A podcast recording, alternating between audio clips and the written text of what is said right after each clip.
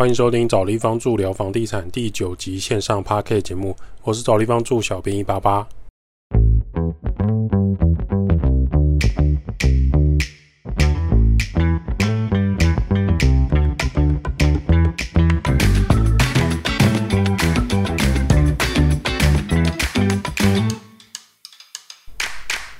找立方助聊房地产。找地方住是一个老屋翻新租赁管理公司。我们服务项目有帮屋主代租代管理、包租代管服务、装潢设计工程、布置软装设计、局部小工程。有官方网站 IG 赖连接，有相关服务可以写 email 或者是五星好评评论，或加官方赖账号来询问。找不到连接的，可直接到官网，拉到官网最下方就有连接。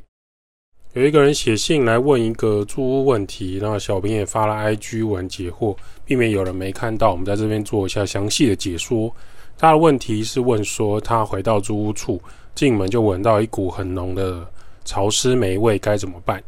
这边统一解说，台湾北部啊、东部啊、东北部的气候其实潮湿多雨，有些房子就算你坐向正常，例如说什么坐南朝北啊，或者是坐东向西啊。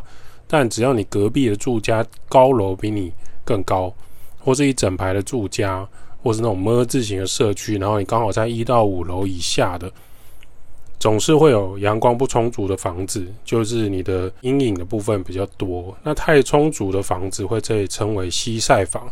那不够充足的采光呢？不止采光不好，经常屋内还会潮湿发霉。那你包包如果收纳在你的衣柜里面呢？一段时间拿出来摸起来还会黏黏的，甚至出现灰色一点一点的。那你拿湿的抹布擦下去，或是湿的卫生纸擦下去，还会还会散开，就影响到你包包更多的区域。这个就是你包包发霉了。比较贵的包包跟衣服，如果发霉，需要请专门清洗的业者会比较安全。如果你自己有能力处理也是可以啊，但是就是比较麻烦。所以屋内所有的窗户都不能全部紧闭，尤其是台湾气密窗效果很好。当你把房子里面每一个窗户都要留一个指缝，就是你手指头的一个指缝的大小，去调整屋内屋外的湿度平衡和空气流通，还有室内的灰尘增加一些，但总比你室内发霉来得好。最理想的状态就是你要有高效能的除湿机。打开，然后定期倒水，或是你已经把除湿机接好排水管的情况下，就可以让它运作。那如果你没有除湿机怎么办？其次呢，你就是拿冷气的除湿功能，也可以减少室内的湿度变化。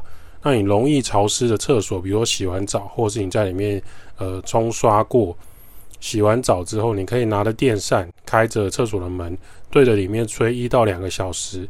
搭配你有开窗的情况下，就可以减少室内的湿度，还有家具店发霉、飘出味道的机会。另外一个是我们有遇到房客退租，然后整个房屋到处都是黑点发霉，那个墙面的黑点，还有那个天花板的黑点很多，很密集恐惧症。我们主管人员想要表达的就是这种一天、一周、一个月你都不开窗户会怎样？就是到处就是这种黑点点发霉，很可怕。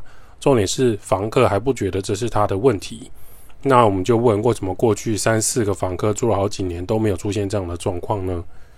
其实台湾的气候很潮湿，然后金属的窗框、水泥的墙面、油漆或者是木板的墙面、天花板会有这种黑斑点发霉的状况。厕所长期不开窗或是没有窗户、不开除湿机、不开电风扇，然后闷热潮湿。长期不开窗，就会让这个室内变得很潮湿，那个湿度整个进去，你就会觉得整个人感觉很像毛巾没有拧干的感觉。那你当你室内室外的温度跟湿度又不同的时候，你的金属窗框就会有小水珠凝结。这个现象有点像是你把可乐啊、雪碧那种铁铝罐啤酒，从突然从冰箱拿出来放在室温底下，外面会凝结小水珠一样的道理。你今天气密窗全关。你室内冷气开，外面很热，那里面的空气就会凝结小水珠，久了以后，你的窗框就会有那种脏水痕滑落在气密窗上面。这些就是人为的不良习惯导致，它既不是壁癌，也不是天灾。可能不开窗会让你感觉到很温暖，不开窗不会有一些声音，或者是说红不会刷灰尘进入房间。也许不开窗会让房客觉得很有隐私感。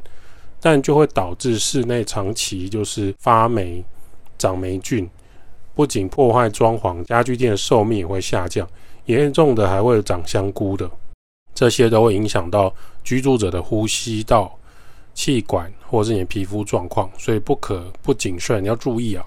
台湾申报失业人口达四十八万，这是主计处可以查到过去的数字。这表示什么呢？经济不景气导致有些大财团跟中小企业开始处理一些冗员。这讯息又透露出什么？关于房地产呢？就是武汉肺炎 （COVID-19） 后疫情时代，对经济的影响是持续发生的。有很多大企业没有办法养很多产值比较低、没事做的人，可能让他留职停薪或强迫休年假。国内外都有遇到这样的状况，但是问题是，企业可以让它停多久呢？台湾许多产业啊，不只是只有国内商务往来，也有很多事情是要从其他国家进出口贸易的。有一些货物台湾并没有生产，当台湾内需受到影响，连带进出口就会变得很惨淡，所以就会从人事成本上开刀。那在疫情最严重的时候，开除了很多人。当时的航空业跟旅游业的萧条时期。飞机飞出去某些国家没有几只猫。旅游业虽然看起来有国内报复性的旅游，实际上国外观光客当时也进不来，资金也是流动缓慢，跟现在的航空业、旅游业爆炸状况比落差很大。而现在拥挤的机场还有抢破头的餐厅跟机票，却产生人员被开除之后、被支遣之后不够人力的状况。他只能期待说应征新的人员来帮忙。可是航空业跟旅馆业就会失去良好的服务品质，进而失去客群。所以在这段期间，如果你有国内旅游的，或是你想要假日去吃饭，你会发现某一些餐厅忙不过来，某一些旅宿业怎么时间到了进去还没有打扫，或者是说他的餐厅的服务人员变得很少。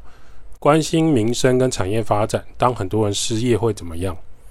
会直接影响到房地产市场。当人们无法负担房租，或是二十年到四十年的房贷的时候，当他失业，这些收入不够的人，就像我们之前有提到的，本来房租占薪水工资收入的二分之一或三分之一，现在他直接失去薪水收入，是否这个人有那么多的存款来处理生活必要开销呢？买屋贷款、租屋的租金就会变成他巨大的压力，更不用讨论。假设他原本房屋贷款本利摊支出每个月是若支出的是两万五到四万的有可一族，有壳很好，可是房贷是建立在你稳定的工作收入上，房贷一族是不是可以享受到住家，保持这样的感受又能支付房贷？很重要就是他的工作不能中断。有土是有财，先买房胜过租屋，买房子缴完就是自己的。这三句话很常在台湾听到，这些观念在疫情扩散之后备受挑战。真的咬得住月支出的人很好，住的喜欢是很理想。那咬不下来的怎么办？薪资减少或中断的族群又该如何？那个房子很有可能成为法拍屋，所以法拍屋市场其实在这三年来也增加了不少。很多人会说，哎，这房子的法拍屋的价格已经跟市价差不多了，为什么？因为太多了，它已经没有那么稀有了。好地段的房子，当很多人要的时候，它的价格就没有办法维持在一个低档；当很多人要的时候，价格就会上调。那贫穷是一种结果，是一个现在进行式的结果。在资本市场，有资金跟有资源的人就是王。大多数的游戏规则是建立在资金流动上的。买房子的人，没有贷款买房的人，继承房产的人，就会比较有优势。租屋过去我们也遇到房客会先问说押金可不可以不要收，或是不要两个月押金，可不可以只付一个月押金？因为是学生，因为刚出社会，因为手头有点紧，可不可以？这些往往会成为租赁管理人员还有房东拒绝往来的对象，因为租金是房东的入门确认条件，租金甚至是房东在缴他房贷的其中一部分，而押金呢是房东的筛选条件之一。当房客两个月押金都很有压力的时候，或许他未来对于房租的压力出现时，他可能就缴不出来。那主管人员在这个过程中就会对这个人的第一次碰面打了一个问号。除了住家里租别人的房子拥有使用的权利，你就要负担租金的费用。这就是房产基本的月收入跟月支出的观念。民生需求跟房地产的关系息息相关。除非今天你买了空屋不出租。也许不会受到租赁市场的考验，但长线还是要看百姓安居乐业的状况。另外一个很严重的现象，也是我们主管人员经常在讨论的，是老年人租屋的问题。当老年人要来租屋的时候，房东是不是可以同意？有的时候不是主管人员狠心或是不答应，而是房东跟屋主他们很担心，说如果老年人来租屋，后续发生什么状况，或是他无力偿还房租的时候，该怎么办？那我们蔡英文总统在二零一六年的时候竞选的政见，他宣布八年将新建二十万的社会住宅。那时候内政部长徐国勇说，二零一九年底已达三点五万户，八年预计做到二十万户，有信心如期达成。那我们就来看，这是二零一六跟二零一九讲的话，我们现在有没有达成二十万户的社会住宅呢？实际上这七年来观察，强调社会住宅新建比想象中的还要困难。台北市最终两万户也没有达成。从住宅来看，台北市政府跟执政党对于住宅解决办法是不是真的有做出成果，我们还是持一个问号。那台湾的长照系统已经建立好了吗？除了健保很便宜之外，健保大家的缴费之外，长照系统是不是有真的有落实呢？目前台北市的社会住宅是给年满二十岁以上的国民，在台北市设有户籍，或是在台北市就学就业有居住需求的人。你没有自用住宅的人，你没有承租国民住宅、公营住宅或是社会住宅的人，这就是我刚刚讲的，这是社会住宅的台北市的一个基本条件。白话上来说，满二十岁，你有工作居住需求，有户籍在台北市的人，还要目前不是住在政府提供的国宅，就可以申请社会住宅。这个申请就会发现，第一个就先刷掉很多人，并不是你申请就有社会住宅，还要看一点缘分。再来就是老年化人口增加，年满二十岁以上的国民，可能是从二十岁到七十岁都是年满二十岁以上的国民。这个区块的人口有多少？老年化人口提升之后，提供的房屋远不及有租屋需求的人。我有一个朋友在中和，他租一个社会住宅，在台北市上班。那其他同事就问他说：“你为什么要先坐捷运，然后再转车回你家的社会住宅？为什么你不住在台北市的？”他就说：“因为我抽不到啊。”他申请了好几份资料，台北市的一次一次又额满，甚至他们还有保留户的部分。连被举的机会都没有。后来他终于在新北市好几次的申请驳回，被举名单上榜，租到一个交通不是那么方便的社会住宅，走路十分钟可以到捷运站。某方面来说，对他来讲算是很不错的住处。那我们就不禁在思考，就是今天四十五岁跟五十岁以上的长者，是不是可以轻易的租到社会住宅呢？当他租不到社会住宅的时候，在民间五九一平台或其他各大租屋网站来找这个租屋是简单还是困难？老年租屋也是一个备受歧视的族群，为什么呢？屋主很担心老年人住一住就过世了，或是中年失业无力支付租金的问题，甚至部分年老者使用的屋内习惯跟一般人非常不符合，也是造成租屋纠纷的重大关键。有些年老者会在窗户晒青菜。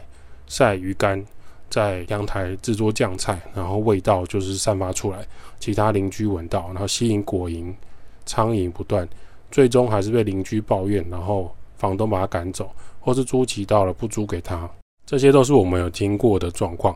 另外一个族群也是房东试过一次就怕，是足不出户的宅男宅女直播主之类的。老实说，他们有些收入很高。然后过自己的日子也没问题，餐餐叫夫喷打跟 Uber Eat 不是罪过，只是出门比较懒惰而已。但有一些老屋主房东对他们来说，这个产业实在太新太陌生了。那我们也不得不提宅男宅女，如果生活习惯很好的话，基本上收入一定也没问题。问题是有一些生活习惯极差，垃圾跟一周前的便当餐盒、泡面、厨余就直接放在他租屋处套房的门口。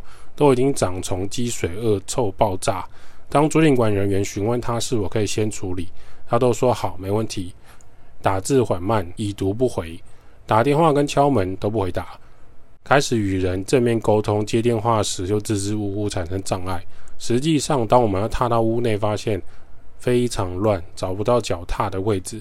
屋内乱是一回事，可是脏跟不卫生就不理想。那这种情况不免会让房东跟主管人员更加头痛。在租给他前，可能室内也全部拍照。那租给他之后，怎么会变成这个模样？这些也不是违法犯纪，也没有吸毒暴力。可是这种老球胖宅的现象越来越明显之后，租屋的拒绝往来户会提升，租房子变得相对困难，所以收入或存款不高，你也没办法买房子。想要达到安居乐业的基本条件，就变得好困难，门槛好高。其实租赁管理是台湾近期这几年在推动的一个重要环节，它不是一个很容易的状况，很多状况是远远超过屋主房东的想象。那目前政府政治人物呢，除了口水战跟关心选战之外，大家更期待的是把社会住宅还有租赁管理的实质能力提升，而不是让居住问题恶化，然后只为了处理选票。那这个居住跟租赁的问题就摆在一旁。租屋的人最理想的是一个好的居住空间，并不是说你一昧的一直补补助那个资金就好，而是说我们先不要讲美感，至少屋内的冷水、热水正常。电力正常，门窗正常，住的安心安全。那房客稳定缴房租才是房东想要的。那政府最理想的状况是，房客跟邻居不要有太多状况，屋主、房东收房租要好好的照顾房客，不要产生说不理想的状况，或者很多的社会案件造成很大的问题，那才是比较健全的一个收租市场。我们以日本考察为例，现在已经是不动产。营业中介来处理各大租屋大小事情，物业管理结合租赁不动产的状况。在日本，你是没有办法透过自己去找屋主，自己租那个房子，然后屋主自己管理的。这就是物业管理跟中介管理实际上发展成熟的情况。这样有什么好处？就是房客有屋内要维修的事情，有物业管理人员，还有后面专业的工班师傅来做把关跟处理。不会让屋主、房东疲于奔命，也或者是说不知道屋主、房东可以找谁处理，甚至房客找不到房东的问题，在日本也比较少出现。那当房东如果要收租或是管理的时候，也不用亲自的跟房客碰面，产生一些危险，而是透过优良的租赁管理业者做出第三方支付的感觉，这样既可以保护屋主、房东的隐私，也可以保护房客的隐私，进而让租赁市场变得比较安全和成熟一点。